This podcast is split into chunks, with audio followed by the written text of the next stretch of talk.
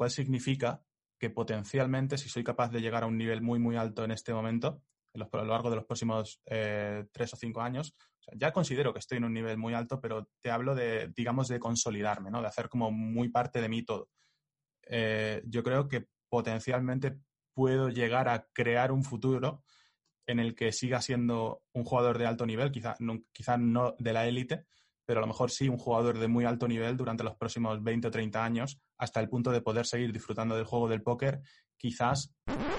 Ya es oficial, no tengo el corona, es que tampoco lo sospechaba, pero es que me obligan a tener el certificado del test y tal para viajar la semana que viene, porque adivinad qué, me voy a España, ya lo había dicho la semana, bueno, el último episodio que estaba buscando dónde ir, dónde ir, pero la mayoría de países está están cerrados o que no saben exactamente si van a abrir y dije, ¿sabes qué? Hace más de un año que no veo a la familia, así que voy a aprovechar para irme al pueblo al menos un mes mientras está cerrado Estonia porque así que abran volveré a venir a, Estonia. Y precisamente de esto lo hablaba también con unos chicos que conocí la semana pasada en, el gimnasio. Eran, estaban hablando español. Les dije, oye, ¿estáis hablando español? ¿De dónde sois? Tal Pascual. Y me dijeron que eran jugadores de póker y que estaban ahí porque resulta que en Estonia, yo eso no lo sabía, pero los jugadores de póker también pagan 0% de impuestos, es decir, nada. Así que les dije, oye, pues esta semana voy a grabar con Ceros Poker, no sé si lo conocéis. Y me dijeron, pues claro que lo conocemos, tontos, y todo el mundo en el mundo del póker lo conoce, porque Ceros Poker es Elías Gutiérrez, que es una, yo diría que de las personas más mediáticas ahora mismo ah, en el mundo del póker, porque incluso una persona como yo, que no he jugado a póker en la vida, ah, consumía sus contenidos de blogs de YouTube que ha estado creando en los últimos años de, estilo de vida, ¿no? Así que no dudé en mandarle un mensaje y pues bueno, tuvo, tuve la suerte de que me aceptó la invitación y ya tenía muchas ganas de charlar con él. Así que nada, sin haceros esperar más, seguro que vais a disfrutar esta charla con Ceros Poker sobre estilo de vida, sobre un poquito también ah, cómo se organiza él como jugador de póker profesional con este estilo de vida, los distintos países, los viajes y todo eso, aquí en el podcast multidisciplinar de Pau Ninja.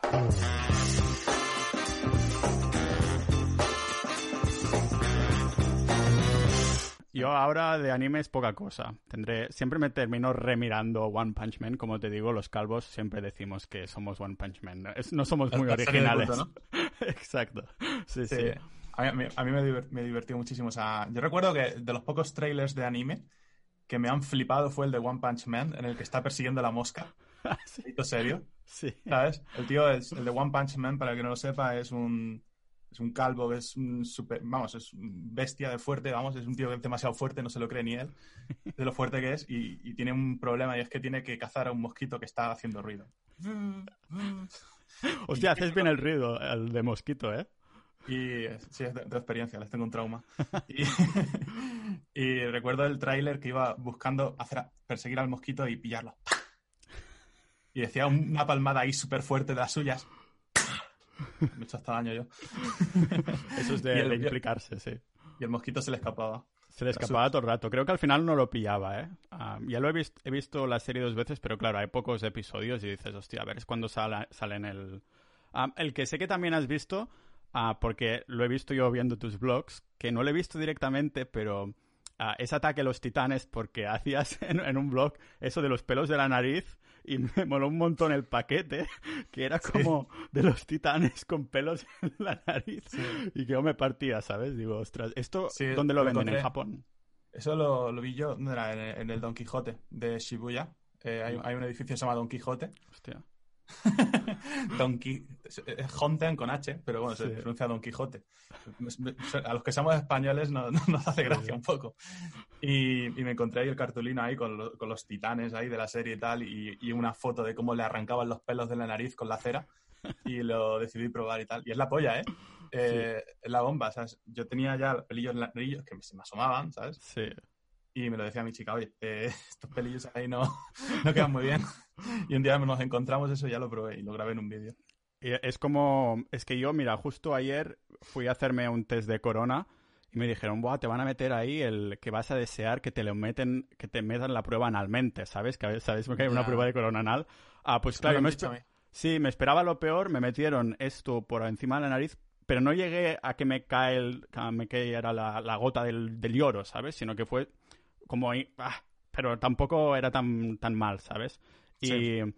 no sé si no has tenido test de corona tú para compararlo con, con el mismo daño y tal. No, no he tenido ninguno todavía. Vale, vale. Yo Todo para viajar... Sí, claro, mira, ¿sabes qué? Es que me cierran Estonia y, y, claro, no puedo hacer absolutamente nada. Estoy en casa, en vez de café, estoy con Monster, que casi nunca... Qué curiosidad, tío, de, de, sí. de, charlar contigo sobre países de, de, Eastern Europe, de toda esta zona, eh, porque yo estoy valorando irme ahora en mayo a algún lado. Eh... Oye, pues te esperaré. Bueno, yo me voy a España ahora el lunes, pero voy a volver cuando abran Estonia. Pero uh, lo quería enlazar con esto también, porque justamente estaba en el gimnasio la semana pasada y había dos chicos ahí pues levantando pesas y hablando en español. Y digo, hombre, que sois españoles, no sé qué, sí, no sé qué, de Málaga. Dice, somos jugadores de póker. Y digo, hombre, uh, esto, Anda. digo, no me vendría de cerca unas semanas atrás, pero ahora sí, porque voy a hablar con Ceros Póker. Seguramente os suena. Dice, hombre, sí, claro, eres mediático, ¿no? En, el, en el, estos círculos y demás. Eh, ¿Mediático en dónde? Eh, o sea, jugadores de póker y tal, todo el mundo te debe conocer, entonces bastante gente de, la comunidad de póker me conoce, sí. O sea, no diría que soy nada mediático en, en tema normal, gente, digamos, que no conozca el póker. Eh, vale. Diría que en gente que conozca el póker seguramente de los que más. Claro, yo te conocía porque igualmente tienes lo, lo, los contenidos que es de lifestyle, ¿no? Aunque menciones el póker, es como yo a lo mejor creo contenidos uh, rollo podcast, pero voy mencionando de vez en cuando pues los negocios online que toco y estas cosas. Supongo que vendría a ser el equivalente, pero con muchas menos visitas en cuanto en comparación de, de YouTube uh, y demás. Te quería preguntar entonces, porque claro, les dije, pues sí, voy a hablar con, con Ceros Poker, con Elías, um, y me dijeron, claro, yo les pregunté, yo estoy en Estonia porque tengo una empresa aquí que está a 0% de impuestos eh, desde el 2019. No tendría que venir aquí. ¿no? 20% sí, exacto. de dividendos. Era, exacto, ¿no? 0% um, desde el 2019 que estoy aquí. O sea, perdona, que abrí la, la, empresa ahí, no tendría por qué vivir en Estonia. Pero digo, a lo mejor pagar algo de impuestos de aquí, 20% me pago poquitos dividendos y me sale a cuenta, ¿no? Y claro, les pregunté, uh, ¿por qué estáis en Estonia? Y me dijeron que 0%. Y digo, coño, eso no lo sabía. Tú bueno, seguro que lo sabes, pero lo, lo, habías considerado que de Estonia antes que Georgia, por ejemplo. Sí, bueno, Georgia es un cero. Eh, uh -huh. Es una zona territorial de impuestos. Es decir, uh -huh. eh, hay muchos países en el mundo eh, en los cuales todo lo que tú ingreses que provenga de fuera del país, que no sea riqueza que generas dentro del país, uh -huh. va al 0%. Hay muchísimos países que funcionan así. Europa, la mayor parte de los países de Europa no eh, pero la mayor parte de los países de Asia, por ejemplo, funcionan de esa manera.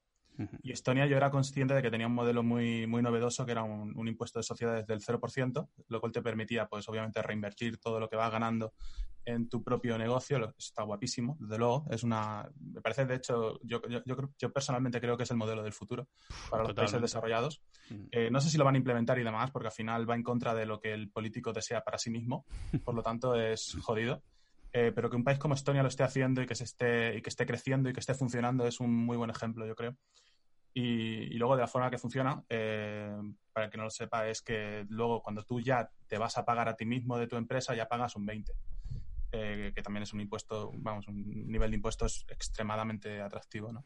Claro, porque Estonia, es, plano. Está sí. bien, ¿verdad? Estonia es un país desarrollado a día de hoy, ¿no? Sí, sí, sí. Yo o sea, había leído cosas y al fin y al cabo tenía la empresa, no tienes por qué venir aquí a vivir aunque tengas empresa en Estonia, pero claro, empecé a mirar estadísticas de cómo funcionaba el país, la política está liberal y tal, y, y me quedaron unas ganas, o sea, yo había vivido por, por, países del norte, pero Estonia, yo como soy muy catalán y me gusta gastar poco, entonces el nivel de vida es más bajo, pero está pillando ya los sueldos casi como los de España, en plan en la media y demás. Y, y bueno. Superará, supongo. ¿El qué? Que en breve lo superará, supongo. Sí, no me extrañaría, porque con las políticas del, del buen hacer, para decir, de sentido común, al fin y al cabo. Uh, claro, un 20% de impuestos personales planos, ganes lo que ganes, está súper bien sí, y tiene sentido. Se influye muchísimo para, para, bajar el paro también, ¿no? Imagino que el paro ya estará bien. Sí. Porque cuando una empresa no tiene que, no se la sablea de base, eh, claro. puede invertir en contratar a más gente y cosas de ese estilo. Claro, además uh, es para intentar hacer una gestión eficiente, porque la crisis del 2008 lo que hicieron fue despedir al 40% de los funcionarios para digitalizar del todo su gobierno. Y claro, es, eso... es un movimiento muy arriesgado, ¿eh? Sí, o sea, supongo que les tiraron mierda en algún momento, pero con los años se ha visto que es de lo mejor que habían podido hacer porque ahora se ve los pocos costes públicos que tienen en burocracias, cosas así, y eso es brutal. ¿A ti qué, por qué decidiste, va, pues me voy a Georgia, Japón? Ya sé que fuiste ahí porque aparte de cómo funciona, pues te encanta, ¿no? Ahora también hablaremos de eso, pero ah, ¿por qué decidiste, va, pues Estonia, aunque esté bien, pues no me gusta mucho. O... No, no, no hubo, no hubo un proceso de descartar Estonia ah. como tal. Nunca existió esa, esa cosa. Eh, eh, yo concretamente me, interesó eh, Georgia más que nada por la parte personal, no tanto por la parte de empresa. Sí. Pero ni siquiera era como que me interesara muchísimo. Me interesó ir a probar. Claro. Que es un poco lo que yo vengo haciendo los últimos siete años. He vivido en muchísimos países y no en todos ellos he residido como residente. Es decir, he estado un rato, ¿sabes? He estado tres meses, eh, cuatro o cinco meses, y luego me cambiaba. Cuando me aburría de un sitio, pues me iba al siguiente, ¿no? Y, he hecho eso con, con, Georgia en 2019, pero lo hice anteriormente en otros muchos sitios como, como, como Reino Unido en 2014, eh, Tailandia, Filipinas, Australia, eh, Corea del Sur, obviamente, eh, Macao, eh, Canadá y Japón y, no sé si me dejo alguno. Alguno habrá por ahí que, he estado también, pero menos tiempo, ¿no? Te hablo de los que, de los que he estado más tiempo. Y Georgia fue eso, era un sitio que era interesante, más que nada por las facilidades, por las facilidades y por lo sencillo que era todo. Era un sitio que no, no, vas a tener dolores de cabeza, yendo allí, seteándote, y luego el sistema bancario, puras nueces. Yo siempre había tenido muchos problemas eh, siendo jugador profesional de póker porque me, faltaba un banco que fuera friendly con, con, el, con, el, con, los movimientos de dinero. A los bancos, a muchos bancos, eh, no les gusta eso. O sea, quieren que seas funcionario, que sepan exactamente lo que vas a cobrar cada mes o cosas de este estilo. No les hace gracia a una persona que trabaja con su propio dinero como tal.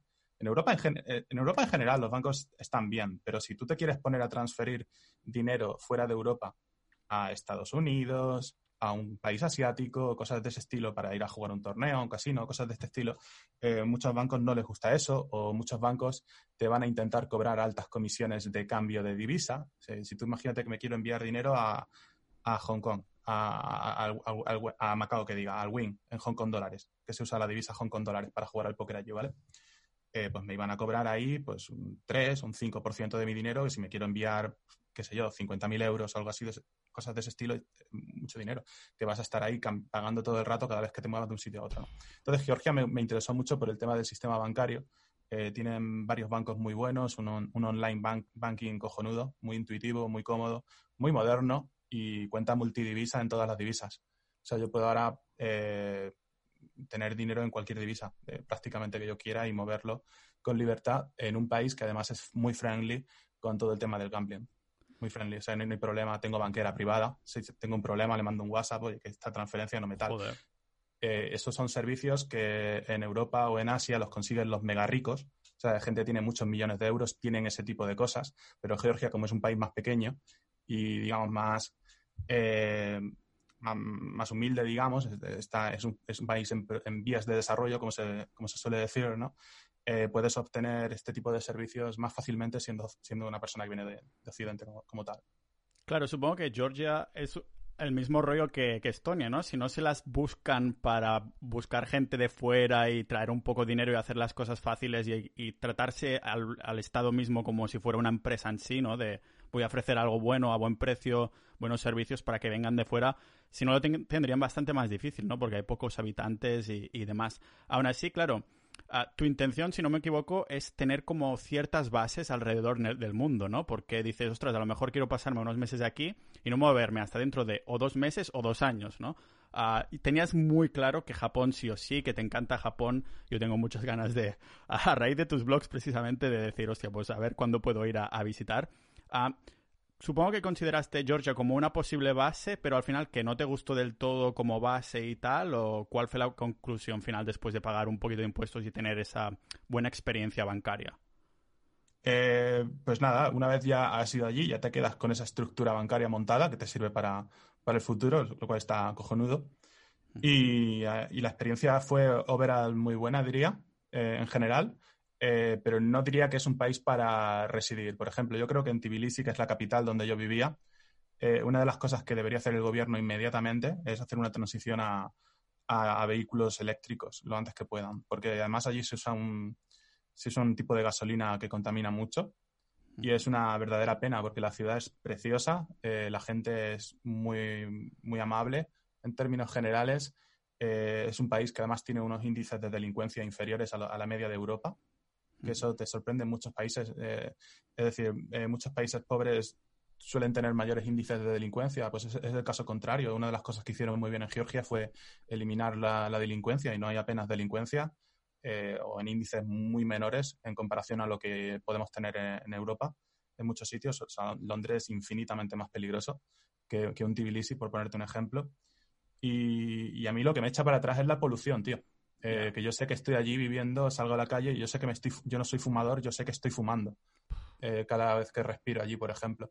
Y son cosas que considero muy, eh, muy perjudiciales, ¿no? Luego también tuve un poco de mala suerte con el piso en el que me metí porque había varios vecinos de obras y las obras allí se, se eternizaron, o sea, te hablo de ocho meses de obras, de taladros, de, que no me dejaban dormir, eh, esas cosas. Em, pero diría que al margen de las cosas que fueron circunstanciales y tal, el motivo principal para no vivir en Georgia en este momento, en mi opinión, es la, polución. Y si el gobierno de, de, allí hiciera algo para mejorar eso, sería un, destino de cojonudo. Hostia, ya ves. Ah, entonces, bueno, estaremos pendientes. No creo que hagan este cambio así como de un día para otro, pero seguro que escuchan este podcast y dirán, vale, pues vamos a hacer el cambio. Estaría, Estaría complicado, pero, pero, pero, ojalá. Sí. Ah, entonces, el plan que es tener X cantidad de bases en Europa, bueno, alrededor del mundo, o una o dos, o cuántas tienes algo en mente en este sentido? Mm, yo aspiro a, conseguir el máximo grado posible que exista en la realidad del mundo actual eh, de libertad personal y económica. O sea, si pudiera, me gustaría ser una especie de, de persona que no, que no está sujeto a, a, a, digamos, nada de lo que porque al final el, mundo actual en el que vivimos es un sigue siendo un mundo muy oligárquico, ¿no? Hemos cambiado monarquías o dictaduras por democracias parlamentarias que al final son la elección de unos pocos oligarcas que elige la, gente, pero siguen siendo unos pocos los que, digamos, mueven el bacalao, ¿no? Y, e incluso me cuestiono la... Me, me, cuestiono, o sea, creo que la democracia es el mejor sistema posiblemente que hemos conocido, pero me sigo cuestionando que sea un buen sistema, em, porque al final es la, la, tiranía de las mayorías sobre las minorías, ¿no? En democracia muchas personas se pueden hacer, se pueden poner de acuerdo para hacer algo profundamente injusto. Y eso es, es, algo que puede suceder, ¿no? Entonces, eh, yo sinceramente, sabiendo cómo soy, que soy completamente insignificante en este mundo, eh, como cada persona individual, eh, no te digo que, que, sea lo que vaya a hacer siempre, pero de momento me gusta mucho la idea eh, de, montar mi vida de tal manera que esté lo menos expuesto posible a ser un peón de, este sistema. Y el poker en ese sentido me, me, ayudó mucho porque no te, al no tener jefes y tal puedo moverme con libertad. Claro, y supongo que el hecho de tener bases en distintos sitios, pues dices, o sea, si algo de aquí no me acaba de gustar, pues me voy a la otra punta del mundo, las antípodas, ¿no? Ah, pero entonces, entonces que una casa en cada país, ciento y pico casas, ¿sería el plan final o qué? No, que va. Por supuesto que no. Vale, eh, También yo creo que es muy interesante lo de. No, no, eh, sin problema. Eh, creo que es muy interesante lo de lo de cambiar de aires de vez en cuando. Yo creo que los cambios son muy positivos. ¿Sabes? No, es como que, estar siempre en el mismo sitio sea lo que tiene por qué ser correcto. A lo mejor te encanta estar en la primavera y en el otoño de Japón, mm. pero cuando entra el frío intenso o el calor intenso, eh, dices, hostia, a lo mejor hay un sitio mejor en el que estar, ¿no? Otra de las cosas que intento que, guíe mucho mi vida, aunque obviamente en el último año ha sido un completo fracaso por motivos eh, obvios, ¿no? Del corona, eh, pero una cosa que intento que reine mucho en mi vida es lo de lo de estar en cada sitio en el mejor momento en el que se pueda estar en ese sitio. ¿no? Si tú, por ejemplo, cuando en invierno en Tokio se pone el clima muy feo porque hace mucho frío y no es tan agradable estar allí, coges y te vas a un Macao o a un Hong Kong o un sitio de estos que están a 20 grados, tu calidad de vida en invierno es mejor. ¿Sabes? Si, sigues teniendo una, una vida más, más, divertida, más eh, a, nivel, al menos a nivel de ambiente, ¿no? Y a lo mejor te apetece un cambio, ¿no? A lo mejor estás en la cultura, eh, o sea, estás viviendo allí en... yo al final vivo en mi propia burbuja, ¿no? Tengo mi propio trabajo, mis propias cosas y disfruto de un entorno que hay en Japón que me encanta, ¿no? Eh, pero si a lo mejor te, te, cansas un poco y te apetece algo más, más, más intenso, más, te vas a un Hong Kong, por ejemplo, que es una, que es una ciudad súper viva, súper intensa, de gente súper inteligente también. La gente de Hong Kong creo que ranqueaba los, los número unos en coeficiente intelectual, no sé si lo sabes. es, eh, Hong Kong es un sitio eh, increíble. Eh, tiene cosas muy buenas y cosas muy, muy malas, pero lo que tiene es que no te aburres. Claro, supongo que, a todo esto lo, puede, lo podemos resumir todo a, a, una palabra que a mí me encanta y que es lo que yo estoy buscando siempre en mi vida, que es libertad, ¿no? Claro, eh, libertad personal y económica. Si tienes las dos, tienes la máxima libertad posible, supongo. No sé si hay alguna cosa más que, se me, que me esté dejando. Sí, yo creo que sí. Libertad, uh, uh, bueno, personal también incluye, supongo, localización, ¿no? Al fin y al cabo, el poder ir donde quieras, cuando quieras. Claro, sí. y a día de hoy es una pena, obviamente, que para poder tener este estilo de vida hace falta dinero, obviamente. es, es, una, es una putada que mucha gente no se, lo, no se lo puede permitir, pero yo por lo menos trabajo y me esfuerzo mucho eh, por poder permitirme vivir, de esta manera, porque siento que me hace más feliz. Sí, totalmente.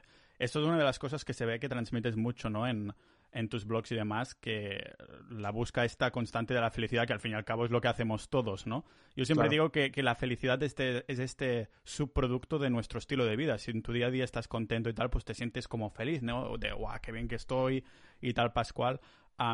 ¿Tú tienes algún tipo de, mm, yo qué sé, como rutina o hábitos que, dices, Buah, cuando esto se cumple, estoy súper feliz? Por ejemplo, en, en mí es pues irme a dormir bastante pronto, levantarme sin alarmas, pero también pronto, el cafecito, trabajar con el portátil y esa media parte del día, si está cumplida, digo, ¡buah, qué bien me siento! ¿Hay alguna cosa en estos hábitos y tal en ti que digas, ¡buah, esto se tiene que cumplir y es genial?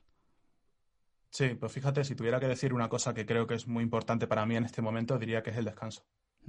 ¿Descanso en plan dormir o de mental en todos los sentidos? Descanso de desconexión de, eh, trabajo. Porque yo, yo, tengo, yo me he ido al otro extremo de. O sea, yo me he ido al extremo de eh, trabajar más de la cuenta y de hacer más cosas de la cuenta hasta cierto punto, ¿no?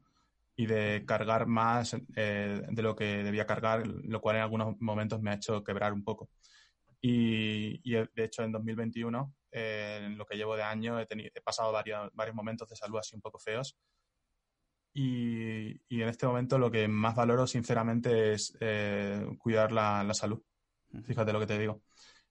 Me encanta trabajar al final y, y, todo eso, pero, pero diría que la clave es el balance. La clave es el encontrar el balance adecuado. Yo, por ejemplo, en Tokio lo tenía muy bien montado eh, tenía, un, espacio, tenía diferentes espacios para cada cosa, ¿no? Eh, de espacio para, para, disfrutar de la vida, para evadirte, para pensar en todo menos en trabajo y tenía un espacio específico para trabajo. Creo que eso suma mucho, ¿no? Y aquí en Londres, por ejemplo, solamente tengo cama y estudio. O sea, tengo un lugar en el que duermo y un lugar en el que trabajo y no puedo salir de esas dos cosas.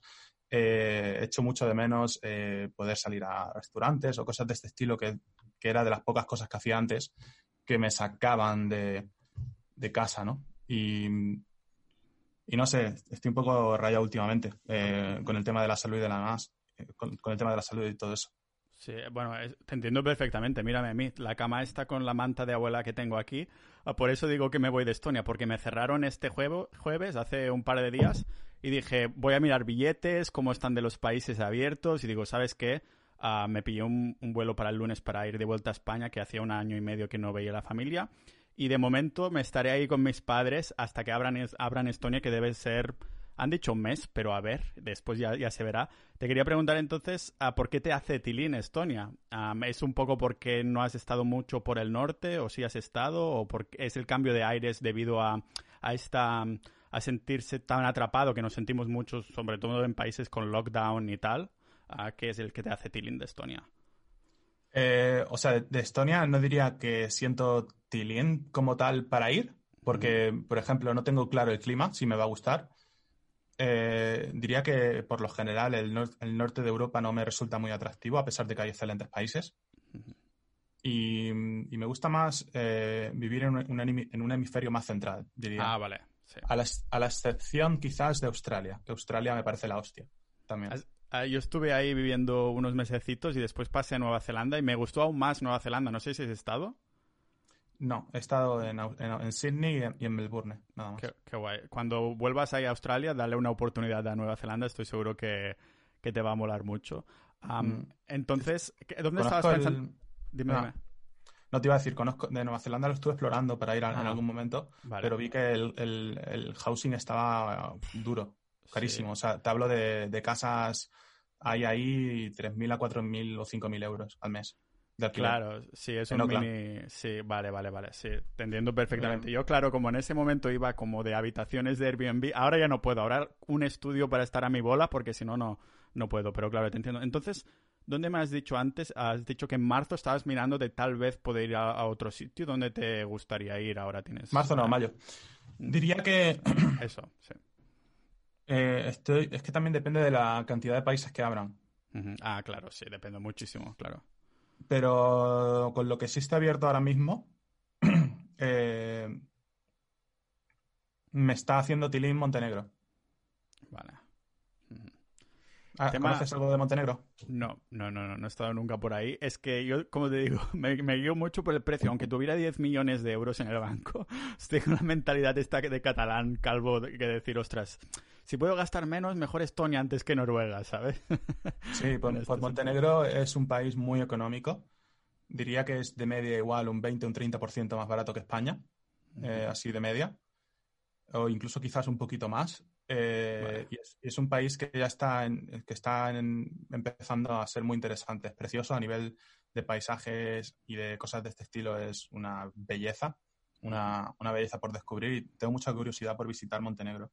Y luego, aparte de eso, es uno, es, uno de esos países en el mundo que también está eh, tratando de, ser más, o sea, más rollo Estonia, eh, no diría que igual, porque el modelo de Estonia yo creo que es probablemente el mejor, pero Montenegro, eh, por si no lo sabes, tiene un impuesto de sociedades del 9% y un impuesto de, de, persona física de income tax del 9% también. Y de dividendos creo que es lo mismo. bueno, no lo sé, no, me, no estoy 100% seguro, pero anda por el 9, todo. Flat, para todo el mundo lo mismo. Y es un sitio precioso y barato y cultura muy interesante también. Así que tengo ganas de explorarlo. Eh, no porque me vaya a convertir en residente allí ni nada del estilo, eh, no tiene por qué, pero tengo ganas de ir a, echar, a, cambiar de aires. Sobre todo eso, a cambiar de aires. Me apetece irme a algún sitio. Eh, no sé a dónde, pero puede ser que Montenegro sea un, destino al que vaya. También me interesa visitar Dubái, no he estado nunca, para ver qué tal es, por curiosidad y por lo general me gustaría evitar Europa. Estoy un poco aburrido de Europa. ¿Cuál es la última vez, ah, cuándo es la, última vez que fuiste por España a visitar familia, amigos y demás? Pues un par de años igual. Wow, incluso más que yo. Eso que ya mm. llevo un año y pico que nunca había estado tanto tiempo sin ver a la familia. Ah, sí, yo, voy la semana que viene también, creo. Ah, sí, hostia. Ah, tú vas por la, zona del sur, ¿no? Eh, sí, Andalucía. Vale, Andalucía, eso. Sí, muy bien. Es que, claro, da, que pensar, ¿no? Con todo esto de tener la libertad es como un poco la paradoja de la elección también. Porque claro, si estás trabajando en un sitio físicamente, sabes que tienes que estar ahí, a lo mejor te buscas vacaciones dos semanas al año y ya está. Pero en nuestro caso es como que eso también chupa mucha energía, ¿no? Tú lo notas cuando dices, ostras, es que tengo que cambiar de aires. Yo, por ejemplo, me paso como un par de días que estoy desconecto totalmente de trabajo, de proyectos, y me pongo a buscar vuelos, Airbnbs, sí conozco gente... Sí, exacto. Sí, sí, eh, o sea, tiene, o sea, lo que nosotros hacemos tiene muchos lados muy buenos, pero incluso la persona que está acostumbrada acostumbrada a un trabajo normal, digamos, de los que tienes unas vacaciones y usas esas vacaciones para ir a algún sitio. Quiero decir, incluso las personas que tienen más estructurada su vida, digamos, incluso ellas son conscientes de la paliza y de la tocada de cojones que es mudarte de una casa a otra, por ejemplo. O sea, es una mudanza no le gusta a nadie, ¿verdad? Sí, sí, y cambiar de entorno eh, no le gusta absolutamente a nadie, pero existe una solución para esto al final, que al final lo da el dinero todo. Y es eh, tirarte igual una época, como hacemos tú y yo, en la cual viajamos y conocemos, nos exponemos, Porque de esa manera es cuando sabes lo que te gusta y lo que no. O sea, es como sé yo que Japón es el sitio que más me gusta para estar en X momento si no he experimentado vivir allí y en otros muchos sitios parecidos o no tan parecidos, para saber cuál de los dos me gusta más. ¿Cómo lo sabes si no lo experimentas? O sea, el país en el que tú naces no tiene que ser el mejor país para ti. O sea, tú por tu propia personalidad o por tus propios intereses. O sea, no tiene ni que ser de trabajo. Puede ser simplemente una, parte de la cultura que, te atrae mucho. A mí de, Japón, por ejemplo, me atrae muchísimo la cultura del, del, respeto. Todo este tema de la, por ejemplo, en España, todo el tema del, de la dureza que hay ¿no? en el trato humano en muchas, muchas ocasiones, que, se, que, mucha gente, digamos, incluso eh, tiene opinión de todo, aunque no tengan ni puta idea de lo que están hablando. ¿Sabes lo que te quiero decir? Es como Twitter, yo la, prudencia, por ejemplo, que, percibo en el ambiente y en la forma de, la, comunicación, en toda la comunicación que hay en las interacciones humanas de Japón, yo valoro mucho esa prudencia a la hora de comunicarte, ese respeto, ese no tratar de incomodar, de, pero no es tanto por no incomodar también, sino por no joderle el día a otra persona. ¿Sabes? El hecho de que tú vayas por la calle y no hay gente dándose voces, ¿sabes? Es una, se siente armonioso. Yo, por ejemplo, eso encaja mucho con mi personalidad. Claro. yo no tendré, no tendré los ojos así, eh, ni, ni, seré eh, nunca parte de, esa, de, esa, cultura como tal, pero esa parte de la cultura me hace sentir como en casa. ¿no? Entonces, es lo que te, lo que te trato de decir, que, el país en el que tú naces no tiene por qué ser el mejor para ti. Y, viajar mucho y conocer eh, te permite encontrar como lugares que, que te hacen sentir muy bien y no, no, necesariamente todo el tiempo, sino a lo mejor en un momento particular, ¿no? Entonces, yendo a lo que tú comentabas, yo creo que existe una solución para, para toda esta tocada de cojones tan tremenda que es mudarte cada poco tiempo. O sea, que lo de mudarte cada tres meses, cada seis meses o cosas de este estilo, te acaba quemando una barbaridad. Yo en 2000, o sea, a mí me quemó tanto que tomé una decisión que a nivel económico era muy cuestionable, que era la de, la de comprarme una casa en, en Tokio. Porque yo, como jugador de póker, uso mi dinero para generar más dinero. Por lo tanto, me descapitalicé un huevo comprando una casa en, Tokio. Pero es que yo sabía que eso me daba otras cosas, que el dinero no, me podía dar, una estabilidad, un sentirme de, otra manera, ¿no? Entonces, yo ya sé que eso, en, circunstancias normales, sin coronavirus y demás, yo sé que ese es un sitio seguro para mí. Y es un sitio que es ya muy fácil. Yo sé qué aerolínea me gusta, yo sé qué, qué sitio me gusta para vivir en Tokio, lo tengo completamente todo preparado para mí. Tengo ahí mi estudio, todo montado, o sea, como tal, me vine a Londres, me compré un teclado nuevo. Quiero decir, no viajo ni con teclado a día de hoy. O sea, quiero decir, quiero tener mi, mi, sitio preparado. Yo, yo aspiro, no lo he conseguido ni de coña todavía, pero yo aspiro algún día a viajar con maleta de mano. eso sería, eso sería la bomba, ¿no? ¿Y cómo consigues eso? Pudiéndote permitir tener, pues igual, dos o tres sitios fijos que son tuyos, que te pertenecen, eh, en, en, dos o tres sitios que te molan, ¿no? Y ahí es cuando lo experimentas en el máximo esplendor, ¿no? Pero eso es, digamos, la vida ideal ahora mismo para mí, que tengo 31 años recién cumplidos, eh, en este momento. ¿sabes? A lo mejor en 5 años o en 10 años quiero tener hijos o me siento de otra manera, ¿no? Entonces... Sí, porque e, eso, los que nos escuchan, al igual que yo, pues no teníamos mucha idea de la trayectoria de un jugador profesional de póker como tú, porque Sé que también tienes otros proyectos como es la formación, también relacionada con el póker. pero, ¿cuál es el tiempo en el que un jugador de póker... O sea, ¿tú puedes estar jugando al póker hasta los 80 años o esto la cabeza no es capaz de manejarlo? No me lo imagino, la verdad.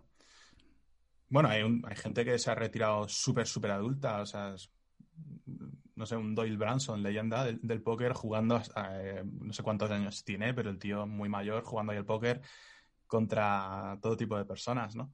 Eh, seguramente poder se pueda, o sea, no lo sabemos. O sea, ¿tú te imaginas a una persona de 70 años ahí escribiendo en Twitter? ¿80? Lo sabrá, supongo. Lo sabrá, algo no habrá, sí. Pero es que no lo sabremos hasta que nuestra generación no llegue a ese lugar.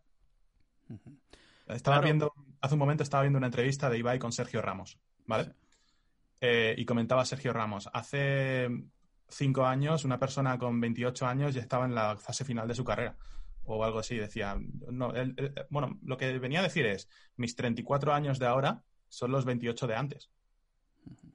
Eh, porque se, han cambiado las cosas, se, conoce más eh, sobre salud, sobre cómo entrenar, tal, tal, tal, tal, y yo ahora con 31 años, 34 años es como si tuviera 28.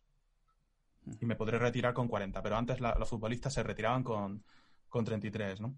Y es porque el fútbol también depende obviamente mucho de las cualidades físicas, pero un deporte mental como el póker, yo no tengo ni idea de cuánto puede o no durar. Lo que sí que sé obviamente es que empezar tarde es jodido.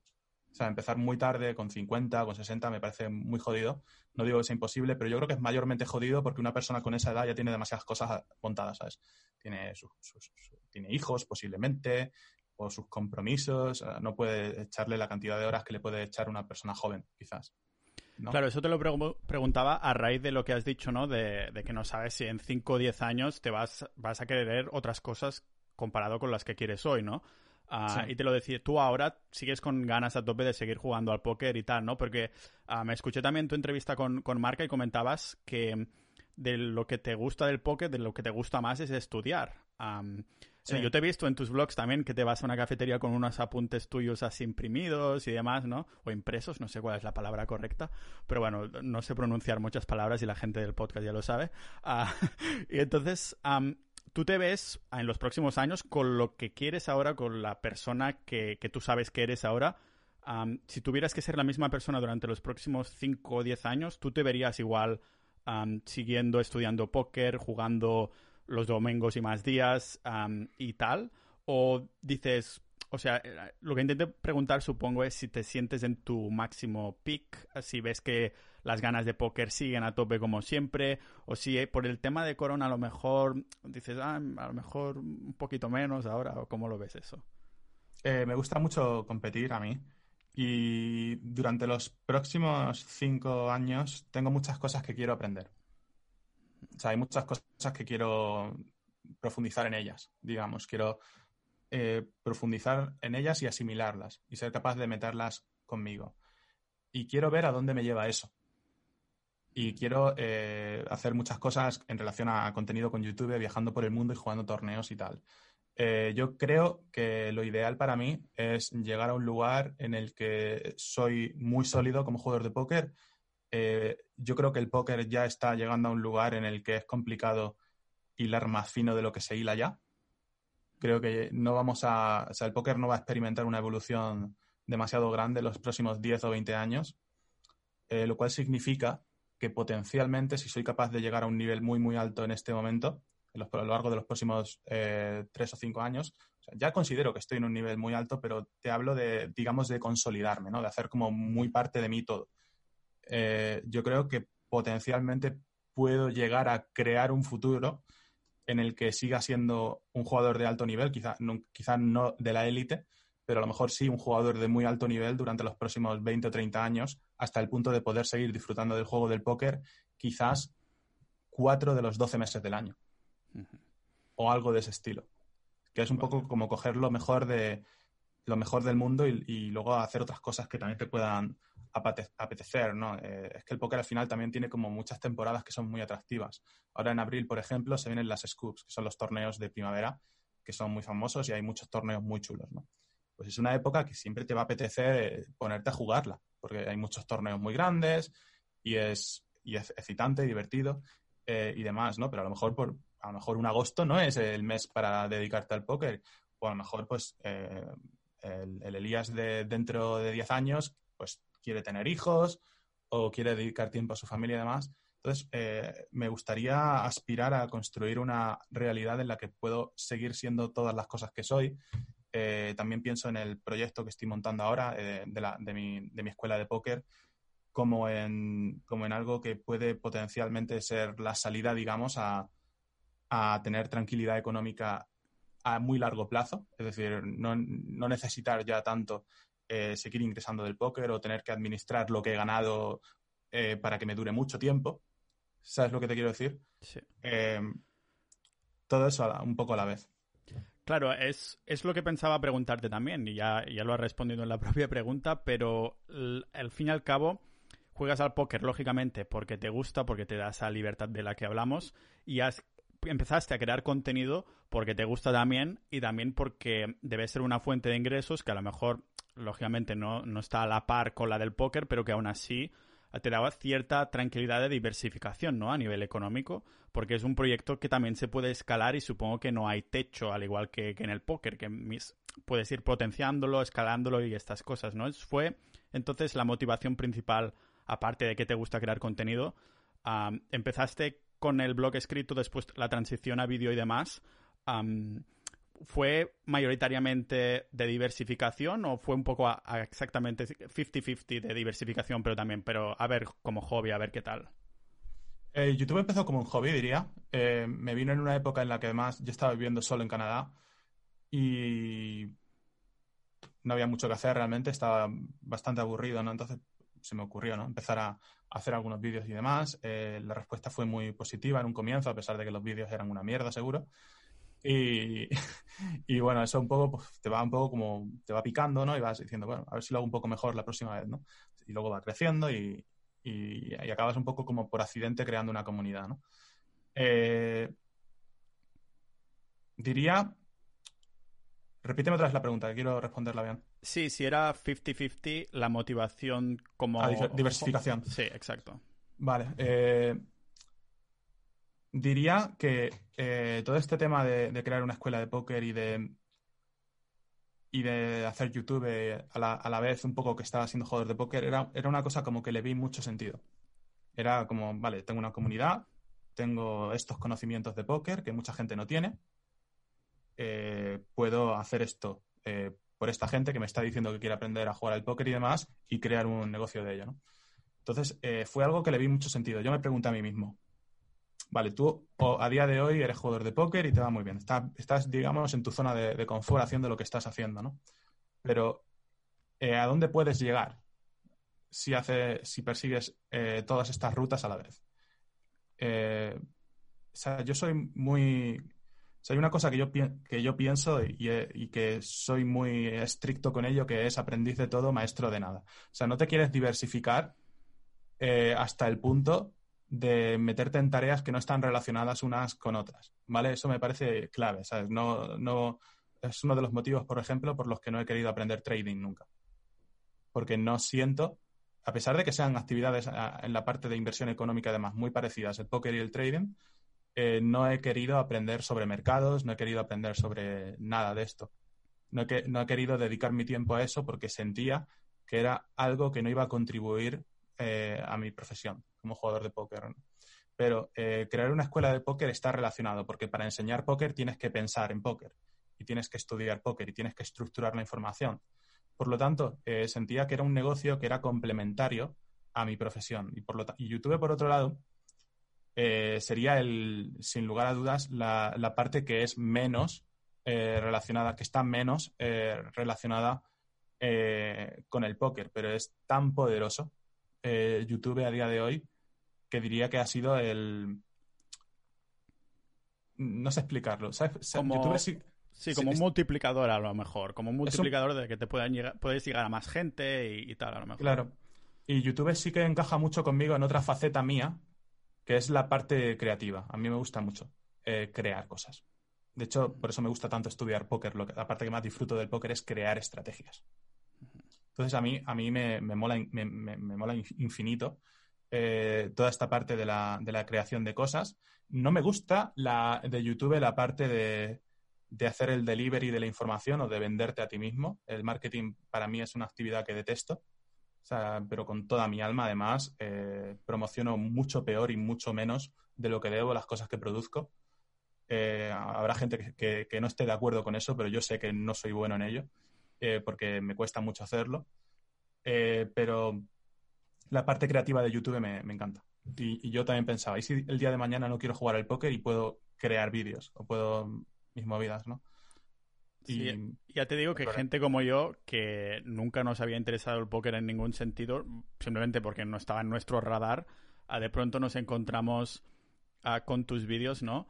Y que te mola muchísimo el estilo de vida. Además, ya te digo, yo no me dedico al póker ni he jugado nunca ni siquiera, pero claro, me siento súper identificado por lo que es el, el, de ir a los viajes, el que te pones a estudiar, pues podría ser yo, pero en vez de unos papeles de estudio de póker con el portátil, ¿no? Por ejemplo, o cosas así. sobre... Y me encanta esta sinergia que tienes entonces de te gusta tanto estudiar que no se me ocurre una mejor persona para enseñar que, o sea, póker, ¿no? De una persona que es capaz de esquematizar o que es capaz de dividir o de, de algún modo fraccionar todo lo que es las estrategias o el tema del póker, ya lo digo, sin, sin entender del tema, ¿no? ¿cómo, ¿Cómo te divides el día o la semana? Porque entiendo que habrá jugadores de póker que se las pasarán en el ordenador solo jugando a póker, pero si a ti te gusta estudiar, ah, ¿cómo Ah, es una semana de Ceros Poker de Elías en, división de, rutinas, ¿no? De ahora estudio, ahora estoy jugando al póker, ¿cómo, ¿cómo, lo haces? Es muy interesante esa pregunta y eh, lo que funciona mejor para mí es crear como secciones, como temporadas en las que voy a hacer una, cosa, ¿no? Eh, cuando diriges un proyecto en el que trabajas con muchas personas, hay cosas como que te llegan un poco a la cara, ¿no? se te estrellan contigo, ¿no? Ha sucedido esto hostia, tenemos un problema en desarrollo, la gente está teniendo este bug, hay que arreglar tal. Estás un poco como metido en muchos sitios, en muchos fregados, eh, a los que tú no inicialmente no tenías previsto meterte, ¿no? Así que esa parte es complicada. Siempre hay una, cosa de esto que intento resolver en la, primera hora o en las primeras dos horas del día. Intento un poco como quitarme marrones de encima que me han tirado a la cara. Eh, las, dos primeras de, las dos primeras horas del día mías siempre son algo así. Eh, y luego eh, ya entramos en lo que yo considero un bloque. Hay cosas que yo produzco, a lo mejor imagínate que quiero producir un curso, eh, quiero hacer como una especie de serie de vídeos hablando sobre una estrategia en, en, concreto para el póker, ¿vale? Pues lo que yo intentaré hacer será sumergirme en esa tarea a lo largo de varios días o de varias semanas. intentaré mm, construir mi vida alrededor de crear eso. Eh, de tal manera que eh, lo que como que, voy a profundizar mucho, ¿no? Porque siento que cuando hago las cosas de esa manera es cuando me salen los mejores vídeos y cuando me siento más orgulloso de mi trabajo, que también es una cosa que me, resulta muy importante porque tengo el, defecto de ser demasiado perfeccionista. Que cualquier persona que sea demasiado perfeccionista sabe que es una mierda, porque al final produces mucha menos cantidad de lo que te interesa producir. Pero eh, este tema de, crear bloques, en los que intento entrar en flujo en ellos, es eh, mi forma principal de trabajar. Entonces, luego terminaré esa tarea, me iré a mi Trello, que tengo un organizador de tareas, y miraré las 100 cosas que hay ahí escritas y las que las tengo organizadas por categorías. Eh, tengo, de hecho, 12, 12 boards de Trello con, sus cosas, cada uno para una cosa. Tengo, tengo bastantes, bastantes movidas, ¿no? Está YouTube, está la escuela, está YouTube y dentro de cada una de esas hay diferentes departamentos, digamos, ¿no? Está escuela, desarrollo, escuela, contenido, escuela, marketing. O, sea, cada board es como, para una temática. Tengo nueve personas que trabajan conmigo, creo. Nueve, entre, entre ocho y diez, no estoy ahora mismo muy seguro ya, ni llevo la cuenta. Pero em, lo que trato de decir es que em, iré como creando bloques, etapas, durarán más o menos en función de la dificultad de la tarea, pero me intento sumergir en una cosa todo lo que puedo. Eh, y es la forma en la que mejor funciono. Todo lo demás no existe hasta, hasta que acabes.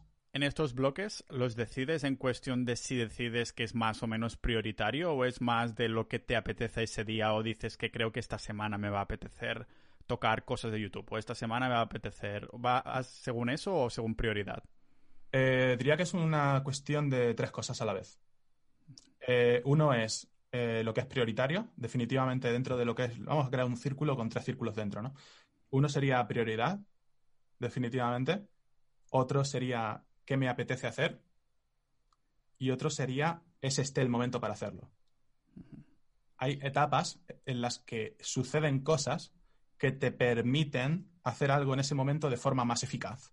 Te pongo un ejemplo. Imagínate que yo coincide que estoy en Vegas jugando las series mundiales de póker ese no sería el escenario ideal para ponerme a hacer eh, un vídeo sobre cómo resubir en botes no sé qué de póker para la escuela, ¿verdad? E-, ese es el lugar para meterle caña a YouTube y hacer vídeos chulos para YouTube, ¿no? Eh, ahora estoy en Londres, situación de coronavirus. ¿Qué sucede este, en este momento? Pues este no es el mejor momento para estar focuseando en YouTube. Por lo tanto, ¿qué he hecho en 2020? Puedo decir, mira, mi contenido es muy vivo, es un contenido de vídeos de viajando por el mundo y demás. No se puede viajar, no puedo hacer el tipo de contenido que a mí me resulta atractivo hacer. Para YouTube, pues hago muchos menos vídeos. Y, he bajado de, hacer igual, eh, qué sé yo, eh, entre 4 a 6 vídeos al mes o 4 a 8 a hacer igual de media un vídeo o dos al mes. De media el año pasado. Y más o menos lo mismo ahora. Es decir, eh, también en esta estaría también el tercer circulito dentro de esta dentro de este tema de eh, oportunidad. O sea, el mes que viene son los scoops. Eh, cuando están las mejores, los mejores torneos online, los scoops me voy a poner a, hacer otra tarea distinta, ¿no? Pues a lo mejor mm, fuerzo un poco mi, mi, dirección de flujo a dedicarme a, eso. ¿no? Y por ejemplo, ahora estaré este mes de marzo trabajando mucho mi juego preflop eh, y creando contenido sobre juego preflop en mi escuela, porque eso suma a que en abril yo eh, juegue mejor torneos. Wow, es las sinergias de las que tocábamos antes, ¿no? De te retroalimentas, de... Buscar siempre Claro, claro, si tienes, si tienes mil cosas que hacer, intentas un poco como relacionar las que tienen más sentido y organizas con, lo mejor que pueda, lo mejor que puedas. y, y, estos bloques, este bloque de que empiezas después de sacar la mierda de la mañana, para decirlo así, ah, ¿te dura todo, todo, el día o dependiendo? ¿Hay una zona que dices las dos últimas horas antes de ir a dormir o estudiar, por ejemplo, o ciertos días de la semana? ¿O cómo te organizas en el resto de, cosas de, estudio, póker y demás? Eh, lo que te digo, o sea, me, me, quito lo primero en la mañana, que es cuando tengo más voluntad. Eh, como se dice en inglés, eh, la zona en la que tengo más willpower, se dice, ¿no? Sí. Eh, sería la zona de la mañana. Eh, a, mí no me pongas a resolver mierdas en la zona final del día porque me vas a joder la noche. Claro, piensas en eso. Ah, vale, entonces te refieres a que en dentro de este bloque también está incluido el estudio, está incluido trabajar en los proyectos, jugar claro, claro. hay, Hay, etapas en las que entro flujo, flujo de algo, ¿sabes? De lo que sea y me centro en eso. Me tiro una semana solamente con eso. Que podrías estar podrías estar una semana solo estudiando a lo mejor o solo trabajando, vale. Yo, he tenido etapas de meterme un mes y medio en una cueva y no salir hasta que no he estudiado una cosa entera. ¿Y, qué te motiva tanto de estudiar? Porque ah, para los que nos escuchan suena, suena un poco a lo más aburrido, ¿no? Porque a lo mejor... No, no, no claro, para ti que te gusta tanto, ¿no? Pero si piensas en un jugador de póker, piensas ahí que, no sé, pasta arriba, pasta abajo, carta arriba, carta abajo. Cuando yo estudio, estoy preparándome para competir. Claro. ¿Sabes? Imagínate a un, no sé, te pongo un ejemplo, un tenista que vaya a competir en, en Wimbledon o en Roland Garros. A lo mejor el tío está ahí entrenando eh, ocho horas al día y demás, pero el tío en su cabeza no está estudiando para, ese momento, está estudiando viendo las luces del Wimbledon, está, está, imaginándose ahí a, sus mayores rivales entrando por la, por la, por la escena. ¿Sabes lo que te quiero decir? Sí. Yo, estoy motivado, perdido, imaginándome cómo voy a usar esto que acabo de aprender en contra de esta otra gente que voy a jugar contra ella el mes que viene. Me parece brutal porque es lo que siempre escuchamos, vemos o leemos, ¿no? De que estas personas ah, que tenéis éxito en cualquier campo es porque disfrutáis del proceso como cualquier cosa, ¿no? O sea, incluso Claro, te imaginas, durante todo ese proceso eres capaz de estar todas esas horas ahí. Ah, es como, por ejemplo, yo lo había dicho en un podcast, ¿no? De, hostias, eh, me encanta la música, he intentado de tocar instrumentos, de aprenderlos mil y una veces, pero no soy capaz de decir, ostras, yo quiero saber tocar la pieza ya, ¿sabes? O quiero ser capaz de hacer esto ya en, algo en concreto que no me motiva, ¿no? Y por eso no soy capaz de, continuar. Ah, la paciencia es el, mayor enemigo del resultado. Sí, exacto, por eso, exacto. Por eso me, me, encanta lo que dices, ¿no? Porque, claro, cuando has dicho estudiar, pienso, ostras, ah, ¿cómo puedes pensar estar? Pero ahora tiene sentido, ¿no? Porque te imaginas cómo lo vas a aplicar, te debes motivar ahí viendo, y estos apuntes te los haces tú, ¿no? Claro, claro. Mm. Y había visto en tu, en tu blog que hay, usáis como programas de ordenador y demás que te has comprado casi un ordenador cuántico, ¿no? Que necesitas para, usar estos programas que sacan un montón de como energía. No llega tanto. Eh, el póker lo, existen programas de estudio que te permiten pues introducir una serie de variables y estudiar una situación eh, para ver cuál es la forma óptima de jugar ahí, ¿no?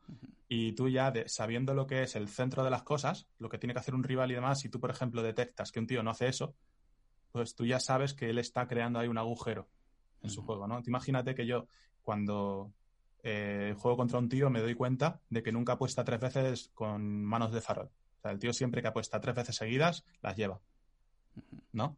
Pues yo, por ejemplo, ahí tomo la adaptación conociendo lo que él no hace y debería hacer, de empezar a hacer mucho más fall con manos que sé que van a perder contra él. ¿No? Pero imagínate que es al revés. Imagínate que el tío está todo el puto día faroleando sin parar. Es un farolero compulsivo, que también los hay. Pues yo ya ahí voy a tomar la determinación de pagar un poco más de lo que debo para explotar ese, esa descompensación en su juego. Entonces, ¿cómo aprendes a, jugar de esta manera? Eh, o sea, cuando, cuando ya tienes, diría yo, de 5 para 10 años de experiencia, puedes empezar a estudiar de esta manera, no antes. Eh, lo que empiezas a hacer es intentar aprender lo que es el punto cero de las cosas. Punto aprendes cómo tienes que jugar. Sí, ah, aprendes, aprendes cuál es la forma óptima de jugar, porque cuando sabes jugar óptimo, sabes jugar explotativo por defecto. Y jugar explotativo sería saber desviarte.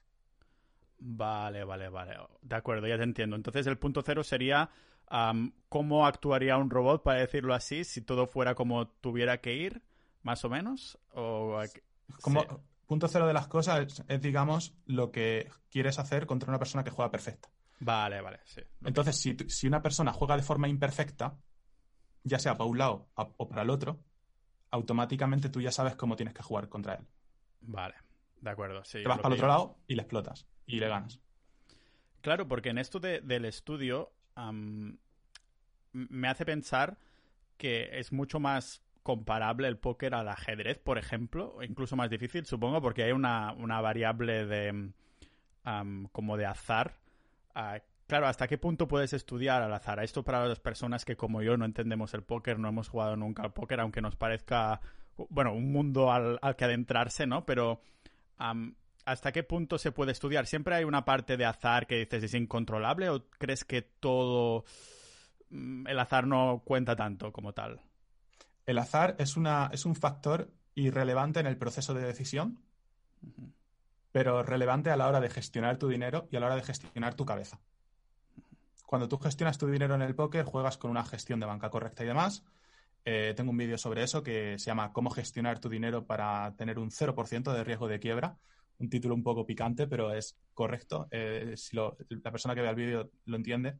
Y, es y habla básicamente sobre cómo gestionar tu dinero para eh, siempre poder recuperarte de cualquier mala racha que tengas, ¿no? Eh, hablamos de no invertir mucho dinero de golpe en una mesa respecto a la cantidad total de dinero que tienes. Hablamos de, jugar muy estructurado, gestionando tu dinero y demás, ¿no? Y luego la parte del azar influye también en tu, en tu capacidad en el durante de, mantenerte tranquilo y de seguir tomando buenas decisiones. Es decir, si a ti te, te, revientan 15 veces seguidas, es normal que te dices, hostia puta, me cago en la hostia, no sé si me sale ya una mano bien. No es normal que exista eso, ¿no? Pero eh, es parte del proceso de, aprender a jugar bien al póker, ser capaz de aprender a vivir con ello y que no te afecten las próximas decisiones que vas a, seguir tomando, ¿no? Porque en el póker lo que importa es lo que decides. Y lo que suceda eh, es una es, es, es, prácticamente irrelevante porque si has tomado una buena decisión en el largo plazo siempre vas a ganar. Pero en el, en el, medio y en el corto plazo, pues el azar está ahí y es, y es muy importante que en el póker exista el factor de azar, porque si no el póker sería como el ajedrez, siempre ganaría el que es el mejor.